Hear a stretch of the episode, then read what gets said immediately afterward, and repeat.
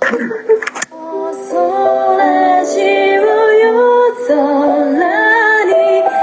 ジオのモッチーですあやです。きえです。妄想ラジオも絶賛応援中の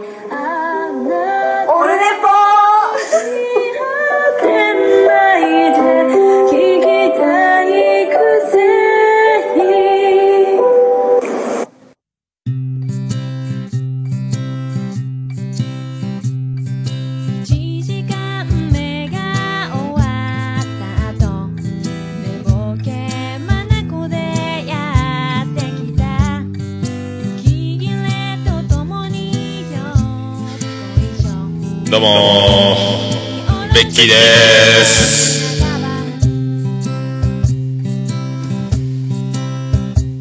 ということで10え今日10え違うわこれノートが違うわ、えー間違えました。第127回でございます。1月8日の金曜日でございます。えっ、と今日はちょっと寝坊しまして1時24分頃から、えー撮り始めております。えー、桃屋のさんのオールデツさんでポン世界地域合わせるポッドキャストオールネポでございます。いやー、ほんたあのーまあ、前回は、えー新春特番ということをね、で大阪、まあ、行ったっちゅうね、正しいように見える皆さんありがとうございましたという、えー回だったんですけども、えっ、と、大阪の新幹線で移動したんですよ、のぞみでね。その間にあの、ポッドキャスト聞いたりとか、音楽聞いたりとかで、えー移動しようっていう、まあ、頭の中ではそう思ってたんですけどもいざ、えー、とヘッドホンして再生するとですねなんか通常のボリュームで言えばえっ、と iPhone のあのボリュームのメモリが右から左にマックスに向かってこうビューと横にスライドさせていくやつが大体半分以下で済むんですけども電車の中で聞くとその半分以上のボリュームで聞かないと聞こえてこないと。で聞こえてこないから聞こえるボリュームにして聞けばいい。というその発想だけでやっていると耳がバカになるんじゃないかと思ってですね通常静かなとこで聞いてるボリュームよりもかなり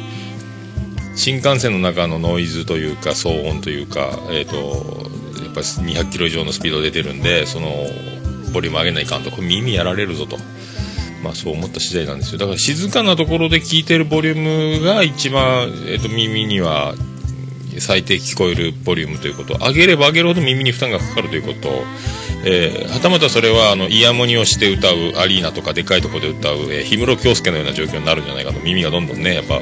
まあ、僕ミュージシャンじゃないんで大丈夫だと思うんですけども。と思うともうやめて、えー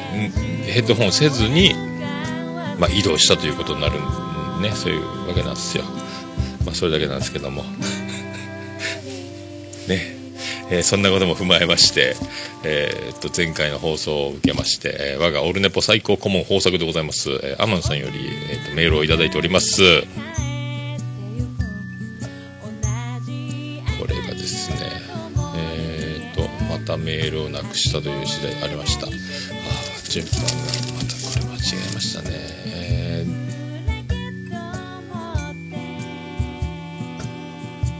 と僕はですねこれメールを間違えましたね。メールを間違ったようです。えー、とこれマジマジか。マジ間違いか。マジ間違いですね。プリントアウト間違えましたね。あ今くしゃみが出ました、えくしゃみをして、目の前の髪が、えしぶきだらけになりました。どうしましょうか。えっ、と 第126回「正しいように見える」のお二人との貴重な出会いのレポート興味深く聞かせていただきました二人ともわざわざ時間を都合して会ってくれるなんて本当にナイスガイですねということではい、いただいております。アマンさんありがとうございました。iPhone の画面にもくしゃみのしぶきが散っておりますと。ねえ。いやいや、ちょっと待ってくださいね。まあ、くしゃみはするわ、いがらっちょんやわ。えープリントアウトは間違うわということで、なかなかお茶目ですね。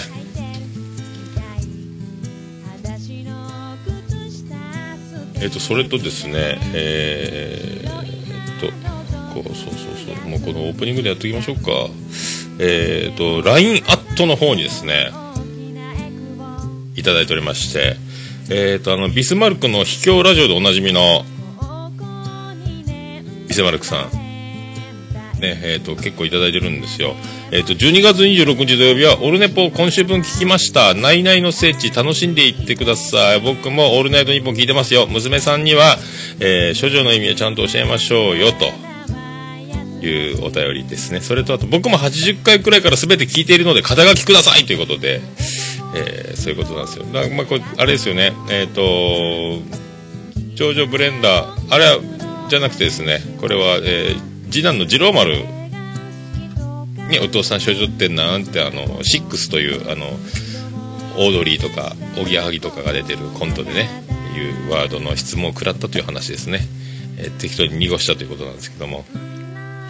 まあ、まあいいじゃないですかということですよね。もうなんか、そういうのは、えっ、と、自分で知る時が来る時に知ってくれと。まあ別に、あの、親から知る必要はないだろうと。で、えっ、と、80回ぐらいから聞いてくれてるということで、えービスマルクさんの肩書きと、これだから、オルネポ最高顧問豊作チェアマンのアマンさんのような、えーことですかね。えっ、と、ポッドキャスト界の仕掛け人、秋元康こと藤本さんみたいなことだと思うんですけどもね。えーそれで、えーと、またこれで最新回、最新回聞きましたと、えっ、と、昨日ですね、またいただきまして、えー会社でデータの打ち込みの仕事をしながら聞かせてもらいました。世界一聞き流せるので問題なく仕事できました。大阪の話面白かったです。ということで、ありがとうございます。えービスマルクさんの肩書き、ニックネーム、サブタイトルみたいなやつですよね。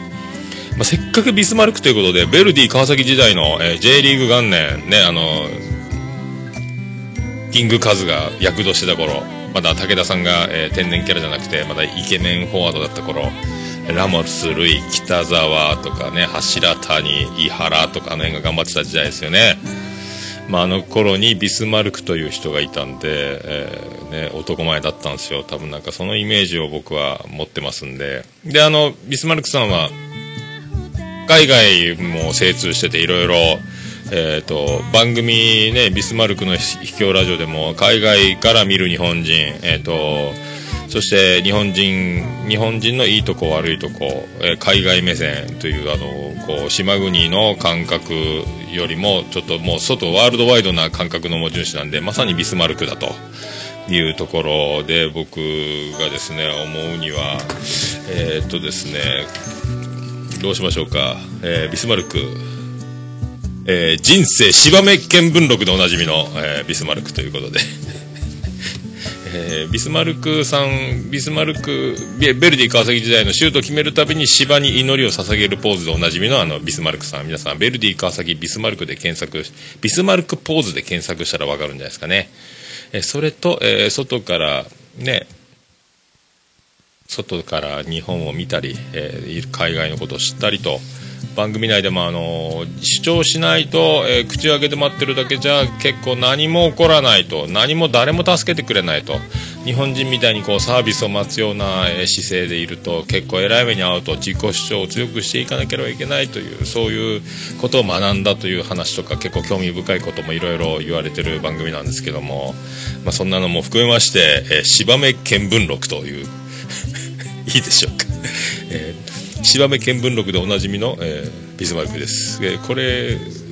を、えー使いにくい場合は、オルネポ内における芝目見聞録という、えー言い訳でもいいですけど、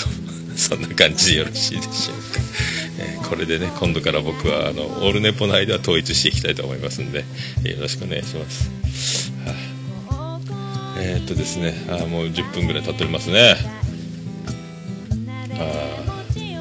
目標60分で今日も、えーついに平場感満載いろいろなイベントを超えてついに通常回、えー金曜日の収録という風になっておりますんで、えー始めてまいりましょう。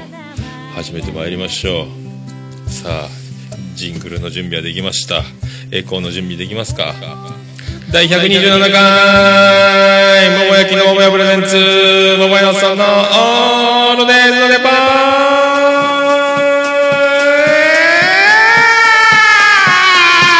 てててててててててててててててて福岡市東熊山町ラガメタ交差点付近の桃焼きの店桃屋特設スタジオから今回もお送りされます桃屋のおっさんのオールデイズだ日本世界一聞き流せるポッドキャストでまーすはい、まあ世の中いろいろいろいろですね、いろいろ、えー、いろいろあるということでね、本当にもう、あの、年末年始、ね、えー、セーラー服に囲まれた生活をしている芸人さん、売れっ子芸人さんもおれば、えー、ね、えー、一流好感度ナンバーワンタレントと、がバレると。え昨日岡村さんも「オールナイトニッポン」で言ってましたけども、えー、LINE のやり取りが売られるバレる、えー、スクリーンショット撮られてると、えー、画像が漏れると。ね。怖いです。売ったやつがいると。LINE を盗み見て、えー、それを、えー、データを画像を、えー、渡したやつがいるということですよね。ねえ。そういうことが、えー、本当皆さんの LINE の履歴はすぐ消すぐらいの、えー、学習能力を持つということ、えーえー、安心、えー、してください。えー、というよりはすべ全てにおいて警戒してくださいということですね。あの抜かりのないような生き方を皆さんね、まあ、あのバレるということはもうね、えー、バレる。何を言ってるんでしょうか、ねあのまあ、別に身に覚えが僕があるから言ってるわけじゃなくて、えー、そういう恐ろしい、えーね、あのこう姫事というものは姫事であってでこその姫事であって、えー、姫事がバレるとそれは姫事ではないということですよね。えー、それが、えー、怖いということですね。で、あの、この国の風潮というかですね、あの、次の話題が来るまでそればっかりなんで、えー、当番続くでしょうが、えー、まあ、ちょっと論点がすり替わってる部分もあるでしょうし、事実は本人たちしか知らないでしょうし、これはあだかだ釈明すればするほど、えーと、うまくいくこともあればうまくいかないこともあるということで、まあ、時間が解決することではあろうし、えー、取り返しがつくかつかないかは、まあ、大人たち周りの力を持っている人たちが、えー、誰が、え働きかけ誰がついてるか世論がどう動くかこの辺もあるんでしょうが。ねまあいろいろありましょうけども。まああのそういうことでございますんで。はい。それでは第127回よろしくお願いいたします。うんこがありやまうんこがありやまる。桃屋のさんのオールデイズだねポン。ということでお送りしております、桃屋のさんのオールデイズ・ザ・ネッポン第127回でございます。BGM が出てこないよ。どうしましょうか？どうしましょうか？どうしましょうか？ね、福岡市東区前松原亀戸交差点付近の桃焼きの店桃屋特設スタジオでお送りしております。しばし、しばし BGM の場所がどこかへ行きました。ありました。スタートします。はい、来ました。で、あのー前回も、その、言いましたけど、大阪に行きまして、で、あのーその、初日28日の月曜日ですね、あの、増田さんと運命の、えー再会と、あ、再会の初対面ということだったんですけど、えー、とそれ終わりまして僕一人で夜の街へと繰り出したわけですけども、まあ、とにかくうろうろうろうろ年末その冷えたんでしょうか？それが原因で、えー、と風邪をひいたというのも、まあ、あるにあるんですけどもとにかくうろうろうろうろもうすごいアーケードの規模がでかくてどこ、まあ、いっぱい写真は撮ってあの上げましたけどもあれだけの場所をうろうろすごい GPS で後でたどれば僕はすごい距離をうろうろしてたと思うんですよ。もうめっちゃめっちゃ歩いててでもういろんな店に一人で、えー入ろう入れるお店を、まあ、探しながらもう串カツは昼通天閣の近くで食べたんでまあいいかなと思ったんですけどであの忠重さんが教えてくれたあの福太郎というお店が居酒屋でカウンターもあって飲むにはいいしお好み焼きが結構うまいですよと言われたんでそこにまず、え向かったんですけどももうウェイティング出てたんで諦めたと。これはでもお好み焼きを食べたいなと。たこ焼きよりもお好み焼きたこ焼きは結構外で並んで外で買って食べるみたいな感じなんで僕室内でビール飲みながらお好み焼きを食べながらまず1軒目を過ごしたいというのでうろうろうろうろしてで結局もうどこもなんか見つなんとなくこうピンとこないというか僕はもう感覚だけでお店の前を通ってここかなでいいなと思った店が1個見つかったんですけども立ち飲み屋で。お好晩酌セットでお好み焼きがついてビールと枝豆おつまみがついて680円っていうのがあここいいなここキープと思ったんですよ。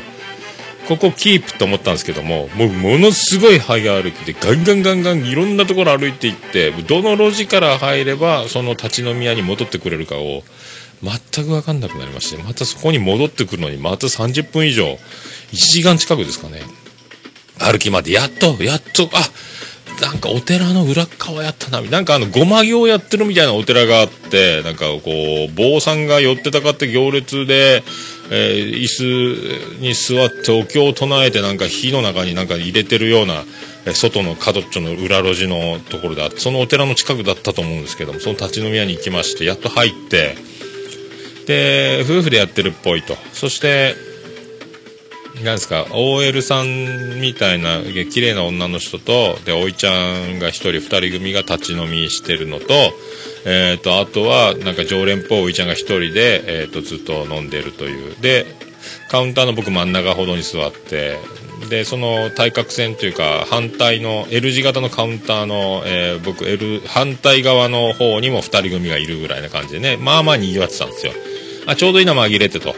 で立ち飲みは初めての立ち飲みだったんですけど僕はもともと立ち仕事で何時間経ってても平気何時間歩き回っても平気という、まあ、そういう、えー体に仕上がっておりますんでもうあ立ち飲みっていいなと。生ビール200円台やし全然僕座らなくても平気なんでこれはいいなと思いながら飲みなガンガン飲んでですねビールを生ビールを2杯飲んでえー、となんかトマトチューハイを2杯飲んでそれから、えー富の宝さんのロックを飲んだんですかね。もう小1時間ぐらいでバタバタと。でお好み焼きちっちゃい、まああのえー手のひらの手のひらのひらの中に収まるかのようなお好み焼きを食べましてですね。で明石だこの刺身というのもでもう全部飲み食いしてそれで1600円ぐらいあったんですかね。まあ激安なんですよ。激安。で隣におった一人のおいちゃんが、えー後ろの、えーテーブル席というかカウンターではない立ち飲みブースが2人席みたいな立ち席ですね。そこにその綺麗な OL さんとなんかおいちゃんがおいちゃんは常連みたいででそのおいちゃんの常連のおいちゃんがおいちゃん同士で OL の OL さんがトイレ行った隙に、えー話振りカウンターから振り返って話しかけてたんですよいやいや、ほんとあんたはいつも女の人連れてくるけども、ほんと美人ばっか連れてきやがっての？みたいなね、えー大阪弁ですよ。大阪弁再現できないですけども。そやろ、そやろ、俺を見直したろ？みたいな感じなんですよね。で、ほどなくして、女性がまたその席に戻ってきて、いや、美人って言われてるよと。いやいや、そんなことないですよ、めっそうもないですよ、そんなっていう、僕もその女の人が綺麗かどうか振り返ってみたいですけども、ぐっとこらえて結局見れなかったんですけども、いやいやいや、という感じですよ。で、そのおいちゃんはもううちの部下だから、この子は。ででそんな綺麗な子ばっか連れてきてなんかなんかよろしくやってるんちゃうんみたいなツッコミをえらいねほらいやいやそんなことないよと。部下だからそんなことはしないよと。でもこの子はね会社で一番綺麗今日はねナンバーワン連れてきたんやんでみたいなこと言ってるんですよ。この親父いいなぁと。ね。僕なんか自営業なもんですからねそんなねあの女性社員を抱えてるような、えー生活をしておりませんので。ね、そういうことがあるのか。年末に仕上げで多分、えー、と忘年会帰りに2人でちょっともう一軒行きつけあるけど軽く飲んでくみたいなことでしょうね。女の人は一生懸命その上司の人に、えー熱く仕事の話を語ると。でもおいちゃんは多分酔っ払ってるんでしょうね。聞いてるんでしょうか。まあね。まあでも女の人と飲んでる。それだけでもう十分なんでしょうね。でそうやっていじるいじる、えー常連のおいちゃんとの僕の隣のおいちゃんがもう美人連れてきやがってええのええのとずっといじると。でそんなんでもうそろそろ私たちは帰りますとそのね美人 OL さんとその上司のおいちゃんの2人組が出ていくと。そしたらそのおいちゃんはまたこうカウンターの中の大将と奥さん夫婦でやってる。結構奥さんも若い。僕より多分若いですよね。大将は僕よりちょっと上っぽい感じするけど奥さんが結構若いと。年の差カップルやないかと。でまあいろいろこうまたやり取りしてると。えただそういうやりたな楽しそうなやり取り大将と常連さんのやり取りに、えー首を突っ込んで、えーニコニコしちゃうと、えーおいちゃんあ兄ちゃんどっから来たん？ってなって、え福岡から福岡から来ましたみたいなことになって盛り上がって帰れなくなると面倒くさいからここは一切聞いてないふりをしてずっと携帯に、えーそんなやり取りをこうメモしながらずっと携帯を見てたという。ね。いやいやいやもうそんな感じだったですよね。だからいろいろだから立ち飲みのまあ醍醐味ですよね。常連と大将とのね桃屋ではありえないそういうお客さんと店主のやり取り。ね。うちはもう桃焼きのカウンターガラス張りで換気扇もガンガン回っててほとんどカウンターから喋りかけられても聞こえないというこの作りの差はありますけども。ねえそんなまあそんな感じでそので、えー常連のおいちゃんが帰った後に、えー閉店間際にもう一人常連が来まして。でその常連が来てでそこでおいつまで働くん？奥さんって奥さん妊娠してたんですよ。いやもうちょっとやもうちょっとでもうねそろそろ休もうかと思ってますみたいなことで。で子供も生まれるし大正夫婦は引っ越すんですよ。とか。で今度引っ越しまあ自分たちだけで引っ越しはしようと思うんですけど大して荷物もないもんですからね。もうもう軽トラ1台でぴょっと行けるぐらいのもう軽い引っ越しの荷物の量なんでみたいなこう身の上話みたいなのが始まって常連さんも。おなじみで。じゃあもう年末やしねえー乾杯しようかと。みんな一杯ずつ飲んでいいよと。大将と奥さんとその常連さんがふらっと来てもう自分は飲んで2軒目か3軒目かみたいなちょっといい仕上がりできてたんで飲みな飲みないと。いただきます。っていうやり取りをしてたんですよ。でその常連さんがねすぐ「飲んでもいいよ。おごるから、ね、一杯ずつ飲んでよ。でも1000円以内に抑えておいてな。1000円以内立ち飲みに来て、えーとね、店主と、えー奥さんにお酒おごると言うといてお代は1000円以下にせえと。これが、えー関西、えーのりなんですかね。すごいなと。すごいわ。それでつまみも1品ぐらいしか頼まないで自分は1杯飲んで1杯ずつおごって多分もうそれで1000円ですよね。どう考えても。まあ2001杯300円だとしてももうこれ危ないですよ。そういうジョークを飛ばすのね。まあそれでもしっかり会計はするんでしょうけども。いや一つ一つそのやり取りでねボケたり突っ込んだりずっとやってるんですよ。ねでもあの奥さんもその立ち飲み屋の奥さんもおめでたと。ねで今度あのね正しいように見えるの増田さんのとこもおめでたということで僕はその1日のうちに、え2人のおめでたい、え2組のおめでたい夫婦に、まあ、奥さんに増田さんの奥さんに会ったわけじゃないですけどそのおめでたい、えー人たちに遭遇できたというこの僕のラッキーボーイ感じね。まあそれだけはまあ、本当そこのやり取りもずっとそういうあの金額をケチったりとかもう二度とこんとかいろいろこう飲み屋ギャグみたいなのノリノリがですねいろいろこう独特のそれにいちいち笑ってここもなんかでもそのおいちゃんも隣が僕なんでちょっとこっち振り向いて笑ってくれんかというなんかこの一生懸命僕を意識してちょっと持ってるネタを大将と、えー常連の俺が繰り出すこのコンビネーション。笑ってみ？笑ってな？笑っといてくれよおもろいやろっていう感じの圧をものすごく感じたんですけどずっと僕も携帯をそういうのをね、えー気にこれも捕まったらまずいなと。僕そろそろ店出たいなというのがあったんですぐお会計お願いしますってすぐ出たんですけど僕僕とそのおいちゃんと2人だけにお店になったんでねこれまずいと。捕まるなと思ったんでで逃げたんですけど。ねえ。ああいうこと言うんやね。売り上げの貢献を、えーするっていう、まあ、その付き合いでそのお店に応援したい好きだから行く。でも、えーお得に飲みたい安せっていうこうこれギャグなのか本心なのかわかんないそういうノリがあるんですね。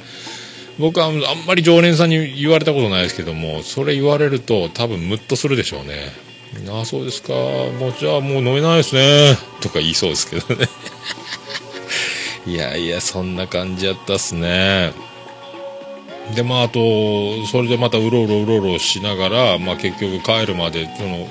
店出て歩いてたら、え僕の携帯が鳴りまして、えーまた知らない番号から、えー電話かかってきてそのおいちゃんが電話の出た出たらおいちゃんだったんですよ。知らないおいちゃんが出てでもうもしもしデリヘルですか？デリヘルですか？って言われたんですよ。またですよ。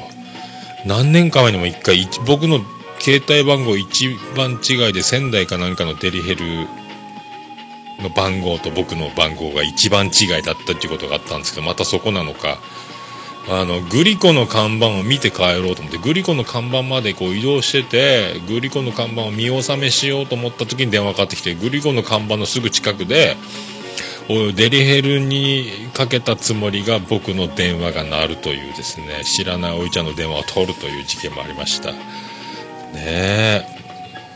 いやーほんと。まあそのねボケツッコミ立ち飲み屋のボケツッコミなんかもいただいてですねああ関西ってすげえ面白いなと、まあ、思った次第なんですよ。はい、えーそんなとこですかね。そんな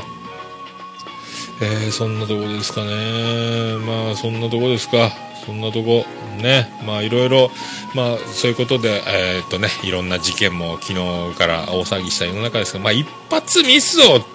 犯しても今まで積み上げた好感度というもののお釣りでなんとか、えー帳消しにならんかと。いう、えー日頃の、えーね、いい行いを、え積み上げて、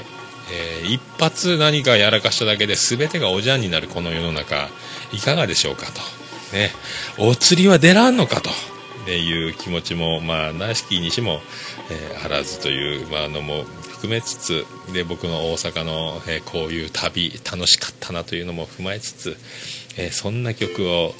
えーお届けしましょう。ねえー30代あずましくない乙女たちでは皆様からのメールをお待ちしております。違いますけども。あーそういうことで、そんな曲お送りしましょうか。えー出ますか？出ますか？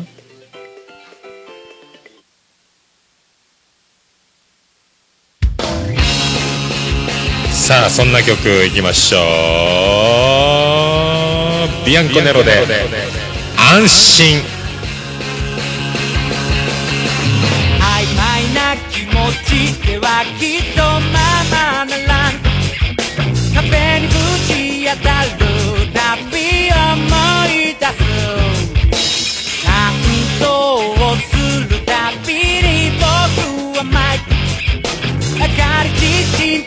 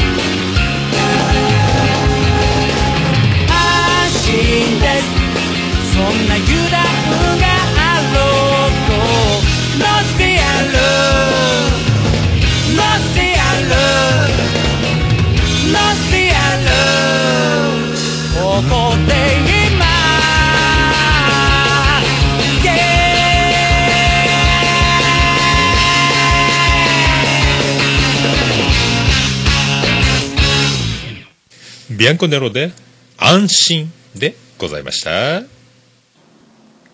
もうオルネポ聞かなきゃでしょ？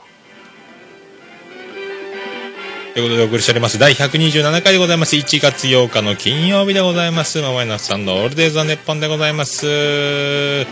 で今日ですね小学校の始業式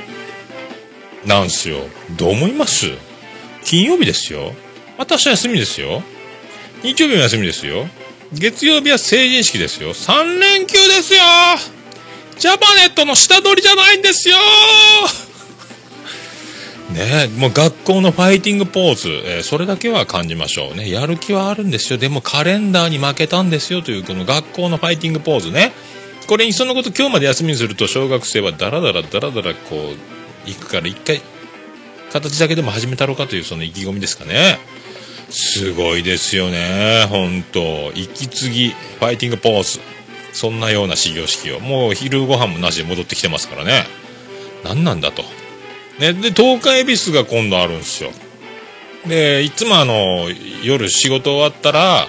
えー夜中2時3時まで並んで4時5時戻ってくるみたいなね行列並んでもう飲み屋の姉ちゃんやらホストのやつあとアフターで、えー社長さんと一緒に並ぶクラブの着物着たお姉ちゃんとかそんな中の行列に並ぶんですけどもなんかもうあの商業要素がちょっとすごすぎるというか夜のノリがすごすぎるというかもうあのでちょっと情報をもらいまして昼本家のえー早良区の方の田舎の方に東海ビスがあるとそこが元だと。でガラガラでいつも混んでないと。だから日曜日の営業前にそっちの朝から行ってそっちでお参りして帰ってこようかと。ねなんかあのそっちの方がいいかなと。県庁の近くのいつもにぎわってるところはくじ引きを買って、えー、と今回去年は時計が当たったんですよね。壁掛け時計が。くじなんかあの見ないですもんね「はいなんとかはいなんとか」って言ってあの振り分けられる感じですよね。もう人が多すぎて。でものすごい大騒ぎして周りで飲み屋の兄ちゃん姉ちゃんがでっかい声で声援を送って並んでる友達に「お前も当たれよ。俺たちもこんなに当たってるからなんとかちゃん頑張って頑張って」ってわーってものすごい応援するんですよ。するとそのくじ当たるんですよ。でまた大歓声ですよその若者たちが。あとはものすごい怖そうな人とかものすごいお金持ちそうな女の人とかこう見た見るからに威力抜群な人たちにはものすごい当たってたりとか。いやいや僕は別に文句言ってるわけじゃないですよ。やっぱそのその人たちが放つオーラというのが服をつかむ運をつかむということでその中に埋もれてなかなかそういうねくじ引きで運試しというよりは、えーもうそういうねあの僕なりの、えー静かなところでちゃんと行こうかと。夜中のあのもうすごいあのもう中洲専属神社みたいになりますから、えーそうしようかなと思っております。はい。まあそんなとこですかね。あとそうそう今度ね新年会がまたあのありますんでと中学校の同級生のね、えーそこに参加しようと思います。はい。えー去年は、えーそのランジェリーショップみぽみぽのお部屋で収録し酔っ払いながら収録しちゃってそれを流したんですけどももう酔っ払って収録するのやめようかと。ね。危険です、えーそういう気がしてならないです。ね。まあそんなとこであのコーナーを始めましょうか。えー時間はどうですか？35分いきましょう。ポッドキャスト次戦多戦知りませんのコーナー。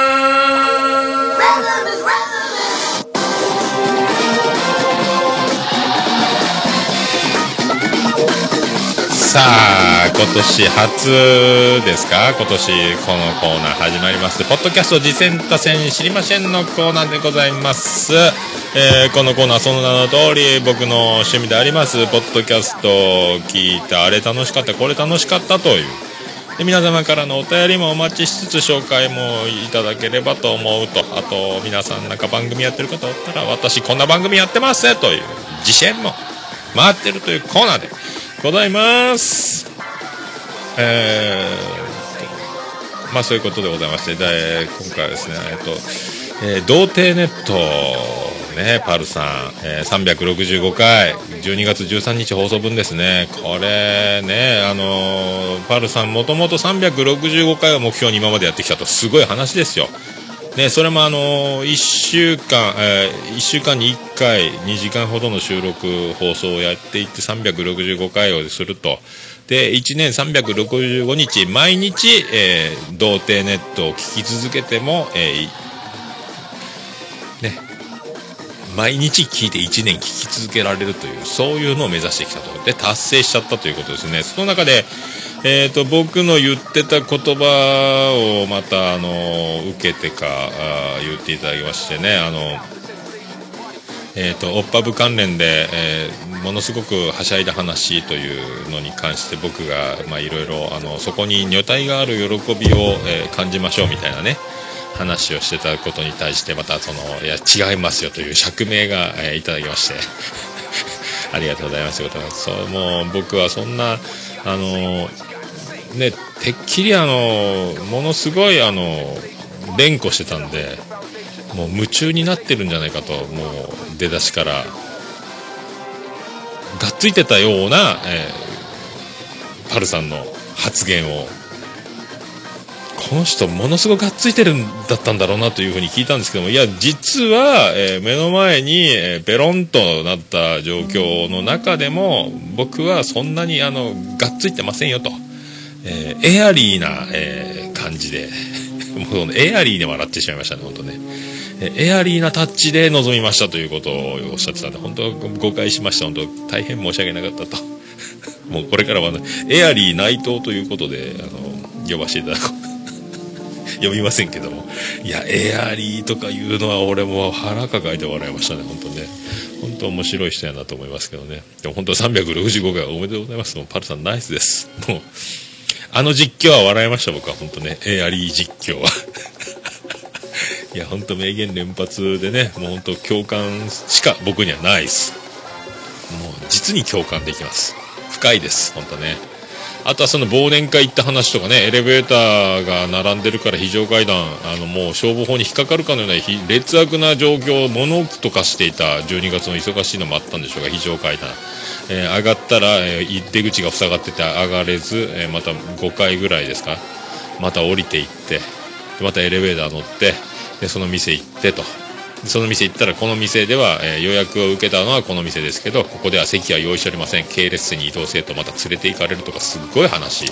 すごいぜ東京。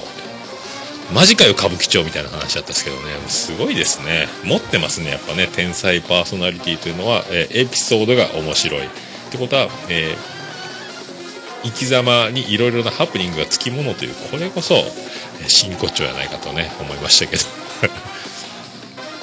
あと、見えないラジオの、えー153回、えー10の1ですかね、第10回収録開始で、えー大工の力、大工の力、歓喜の話というね、えーもうだんだんここでもやっぱもやしさんがアンジャッシュ小島さん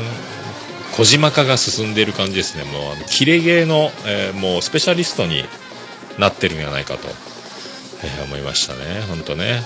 なんかでもあのちょいちょい見えないラジオは BGM を今多用しつつ僕も BGM はガンガン使いますけどもこの BGM のボリュームがちょっとでかすぎる時があれわざとやってるんでしょうけどね。ね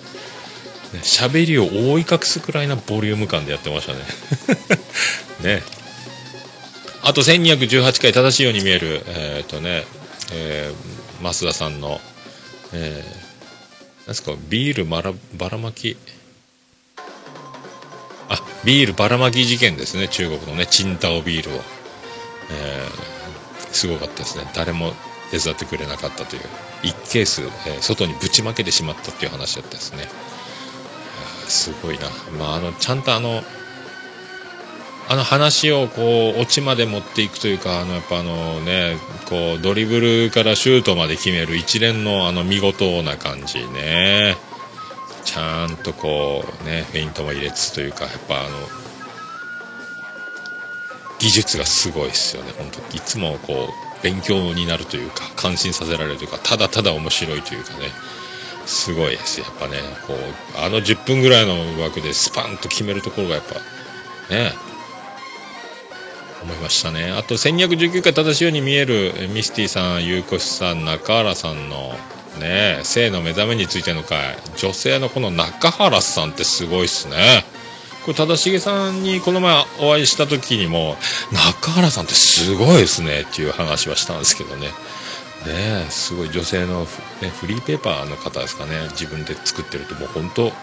いや本当だから才能のある人たちの周りに才能のある人たちが面白い人たちが集まってくるというこの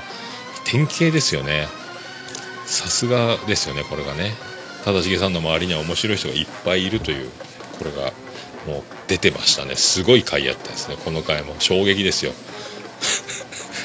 面白かったですね。あと1220回正しいように見えるミスティさんのねこここれぞミスティ師範代というさすがミスティというですねミスティ店長のねあラジアのミスティさんですよねこれもすごかったですね、えーこれはもう本当ミスティさんの回ですねこのこの回もすごかったです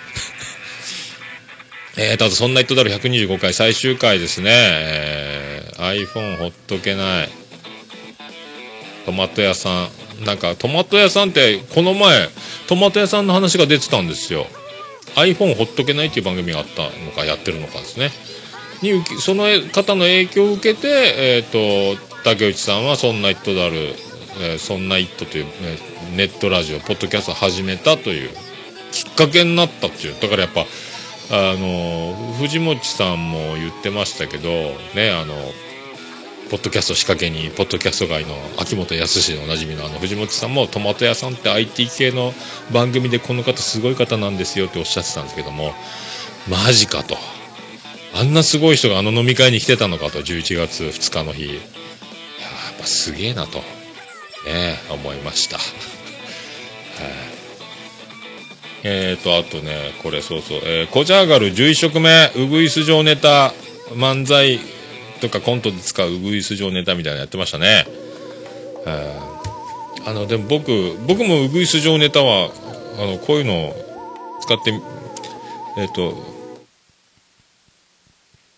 4番、ピッチャー、コンドゥシ君、背番号、付け忘れ。こういうのありますけどね。背番号ないんかーい出ちゃダメ出ちゃダメとかいろいろツッコミはあると思うんですけど、そういうボケもいかがですか？ウグイス状ネタで。ね。そんな選手の方でボケるとかいうウグイス状ネタも僕ありますけども、いかがでしょうか？それダメダメダメみたいなツッコミもいいと思いますね。あとなんかジャンクも聞いてるみたいですね、カーボーイとかね。M1、メール1グランプリ、ね、目指すと言ってましたけど、近藤さんがもしかしてあの、岩チンポ褒めてあげる、あなたのチンポ褒めてあげる、が近藤さんなんですかね。ね、あの、M1 惨敗後、えー、岩チンポ褒めてあげるさんだけがカーボーイにメールを送ってこなかったという、ね、ちょっと、いない感じもありましたけどね。いや、でもこじ上がるね。本当あの、瞑想キャラというか、とっちらかり感というか、ね、ああいうこう、僕も、オルネポもとっちらかりますけども、なんかちょっとその辺は共感できますよね。まあ本当そんな感じがいたします。まあこれからもよろしくお願いしたいですね、本当ね。あと446回ガス抜けラジオ。2015師走懺悔対決編。あの Q さんがですね、多分続かないラジオでおなじみ、サンのボーカル Q さんが、えーガス抜けラジオに登場して、これは斬新やったっすね。ガス抜けラジオって結構あの、他番組と絡むということはそんなにないというか、もうね、一匹狼じゃないですけどもガス抜けラジオってこう他と群れてないというところが一つの特徴だったりする感じがするんですよであの前アレックスのアレラジのアレックスが出てた時もその番組のことは一切まさかだからアレックスで番組やってたんだっていうのを後で知ってしまうぐらい。全然そういうベールに包まれるところが多かったのでもうガンガン Q さんはこれキャラですかね。あの2人のザックさんと Q さんのあの関係性っていうのもちょっと興味深いところあるんですけどもガンガン多分続かないラジオの、えー番宣を、えーかましていく Q さんがすげえ面白かったですね それで、えーコミケの宣伝もねあのやってたりしてまあ、それもあったのか、コミケの効果と、ガス抜けラジオの効果があったんでしょうかね。今多分続かないラジオが趣味カテゴリーでどえらいことになってますもんね。やっぱすげえなと。ねえ。いやいや、すごかったです。面白かったですね。これは新鮮やったですね。と、えー正しいように見える1222回、大阪飲み会。ね、これがね、僕がえー行きそびれたというか、ね、あのスケジュールの都合で行けなかったまあでももやしさんもなかなか本当に声が上ずって早口で面白かったですね。あと木村優さんの声も聞けましたし、ね、面白かったですね。あと藤本さんも来てたんですね。また僕もいつかねそのタイミングが合えばねあでも僕は僕でこの豪華なひとときをいただいて本当全然あの嬉しい限りだったんですけどね。ありがたいです。あと妄想ラジオ滑らない話97回。この話は本当、えーこの話は全て実話であるやったですね。本当ね滑らない話というタイトルで滑らない話をするっていうのがすごいですね。でサイコロ式じゃないですからね。でまあみんな面白かったですよね。でモッチー先生はもうエピソードいっぱい抱えてました。あじゃあ僕行きましょう僕行きましょう。でガンガンやってましたね。さすがですねモッチー先生ね。でさらっとあのコテージの、えーね女性とコテージみたいな話をぶっ込んできたりするとこがあのもっち先生も、はい、羨ましい限りでございます。えーとあと、えー第11回ネロエキセントリック歌劇団ネロ団ですね。クリスマスに撮った話かっこモンハンしながらっていうやつ。もうみんな「あいたたたたあいたたた」って言いながら話をずっとしながら「あいたたいた」モンハンやりながら喋ると「あいたたた」ってなるんですね。何が「あいたた」だったんでしょうか。ね。本当痛い痛いっつってましたね。何なんでしょう。ね。そして話がとにかく進みません。とにかくゲームをしながら話をしながら話が途切れながら本当ね、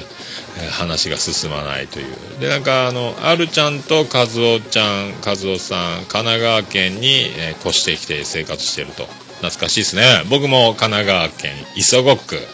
えー根岸あたりに住んでましたけどね。あとはどっかどっかやったかな。滝頭とかいうとこツインビラマイタとかいうマンションに住んでましたけどね。ねすごかったですよ。懐かしいなと思いましたね。あとなんですか？2016あ20分16秒で表示はえっ、と止まるんですよネロダン。であの時間の計測が止まるんですけど音声は最後まで流れていくという不思議な。ずっとこの前のあの落としたパンと茜雲さんのコラボ会の時も14分ぐらいで表示が止まってましたけどね。あれ何なんでしょうね、えーまあそういうことですよね。あとおもれき主に歴史のことを話す日本の歴史のことを話すラジオ。おもれき第121回、ねえー大判小判の話ですね。で陣太さんのメール来てましたね。おもれきという番組で他の番組の、えー名前が出るというのもこう秘密基地全員集合って言われてましたね。その番組の宣伝もしていただいていたという。なんかねあのまあ、さっきのガス抜けラジオもそうですけどおもれきもそうですけどやっぱ他の番組に触れるっていうのは本当貴重珍しい瞬間にあったなと。これは珍しいですよね。あの番宣他番組のね番宣が入るみたいな感じ。ねすごいですね。あとはそうこじ上がるさっきの感想の続きがここにもあった。ね。今回はあのそうですよね。後ろがものすごい静かで今までにないあの聞きやすさを感じましたね。そういえばね。録音環境変えたんでしょうかね。こじゃ上がる。静かになっておりましたね。はい。あと声だけで痙攣。年末特別編年末恒例ダイナマイト大喜利選手権。なんか学生時代から、えダイナマイトっていうチーム名ですかね。ね4人ぐらいで45人でやってましたね大喜利。学生時代からやってるっていうその大阪の文化というかねえすげえわやっぱねクオリティ。やっぱその中でもやっぱ浜さんのズバ抜け感がやっぱすごいっすね。まあみんなあのダイナマイトメンバー皆さん収録慣れしてないっていうところそこを浜さんがいじったりしてましたけども。まあそれ差し引いたとしてもやっぱ面白いですよね。あとはやっぱ増田さんのあの MC ポジションですか？あの的確な返しとあのコメント力。ね、増田さんのそのやっぱ存在が際際立って際立ってこう冴えてるところが出る回。やっぱあの声だけで痙攣の2人のあのポテンシャルというか能力の高さをやっぱ感じますね。やっぱだから面白い兄ちゃんたちが集まってただやってるんじゃないんだよというそのやっぱラジオので面白いを出すというその力の感じがよくダイナマイトメンバーが参加することによってさらに、えー分かるんじゃないかと。はい思いましたね。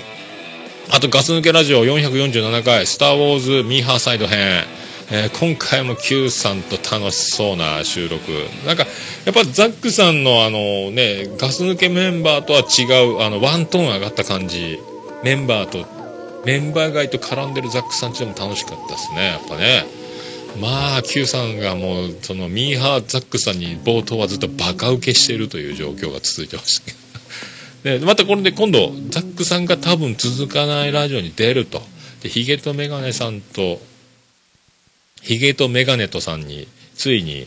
えーね絡む日が来るというそういう夢のような展開もいつかありそうな匂いも出てましたけどね。このザックさんが今度他番組をやで話すってのも珍しいし他の番組に出るとなるとこれまたどえらいことですよね、えー歴史が動くそんな瞬間に立ち会える日が来るのかもしれないと思いましたね。ねえ。まあ僕も「スター・ウォーズ」は一回も見たことないんで全然わかんないですけども、うん、そうなるんやろザックさんみたいに僕もなるんでしょうね。一回「スター・ウォーズ」見たら。まあとにかくちょっと詳しい感じの「スター・ウォーズ」に関して詳しい感じの Q さんの質問にことごとくザックさんがごまかしていくというあの一連の流れがもうめっちゃ面白いですからね。とにかくあとザックさんのテンションが高いというね、えー貴重な感じな回って思いましたね。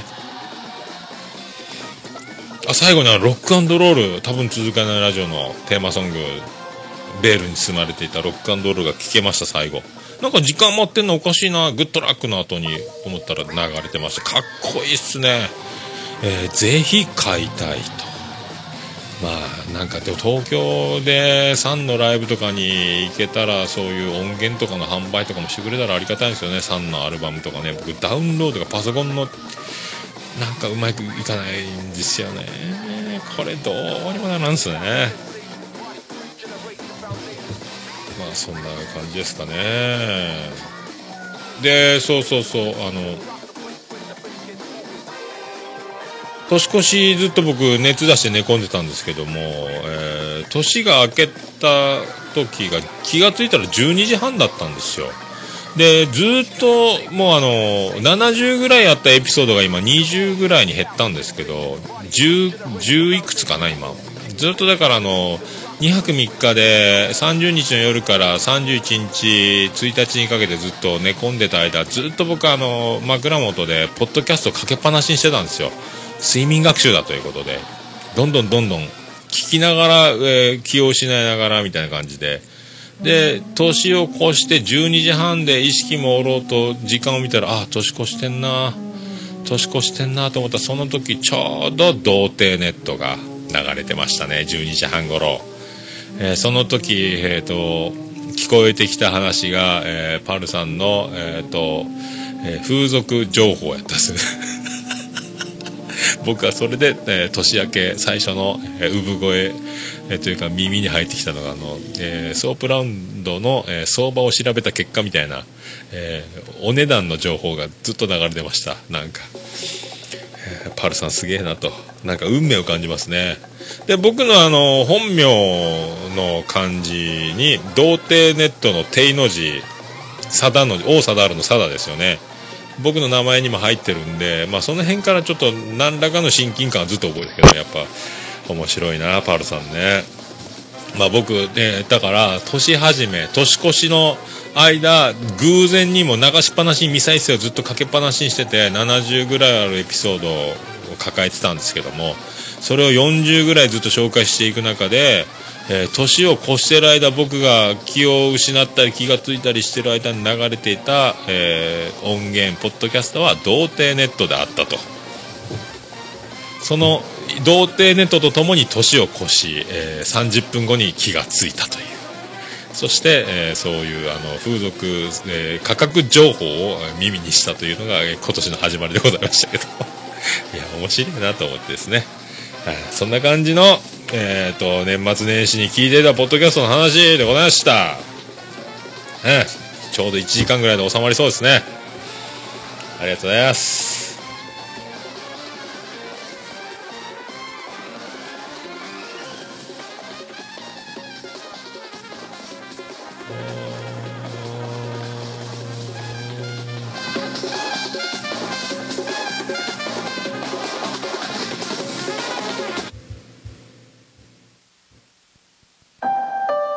ということで何か皆さん何かありましたらおすすめ番組とありましたら、えっとこちらメール送っていただきたい、えっとこちらの記事にもありますしホームページの方メールフォームもありますでそちらの方から送っていただくかツイッターの DM でもいいですし LINE アットもありますんで、ぜひよろしくお願いします。あと、通常のメールでございますと、えー、桃屋のおっさん、アットマークオルネポドットコム、桃屋のおっさん、アットマークオルネポドットコムでございます。おはがきの方は桃屋の方に直接送ってください。郵便番号813-0042。福岡市東区前松原2の11の11桃焼きの店桃屋までよろしくお願いします着払いはなしでお願いします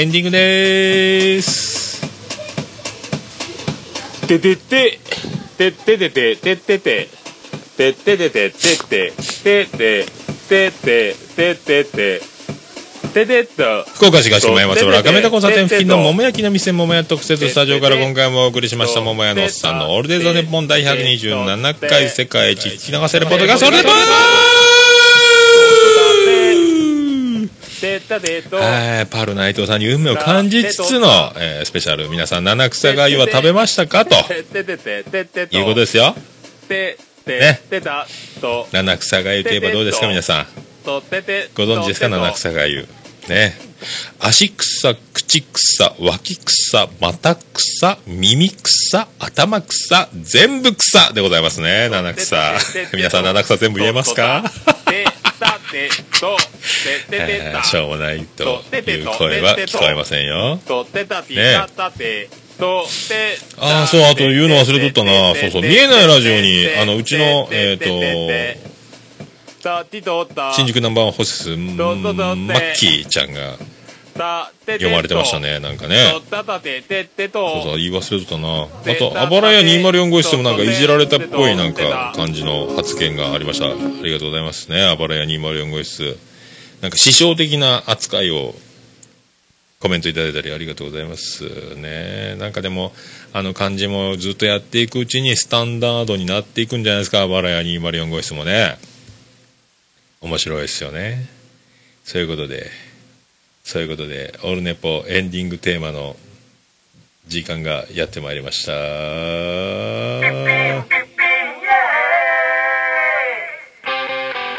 ルネポエンディングテーマでございます。バーディーで、星の下、星の上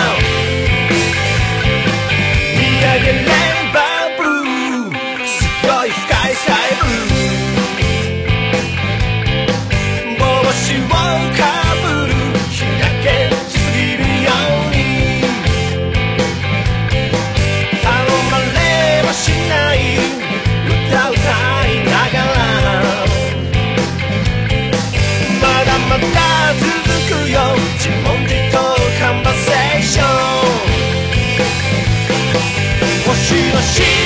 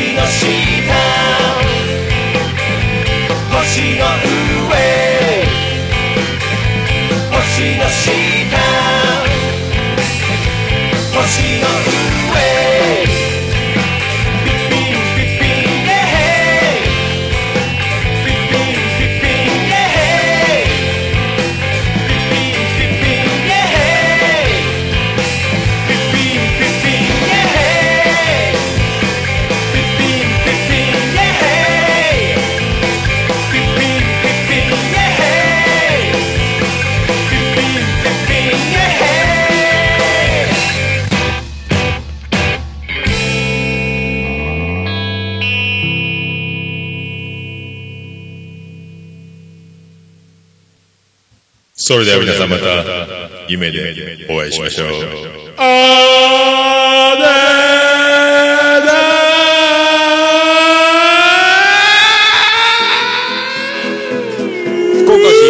若宮と交差点付近から全世界中へお届け桃屋のおっさんのオールディーズ・ザ・ネ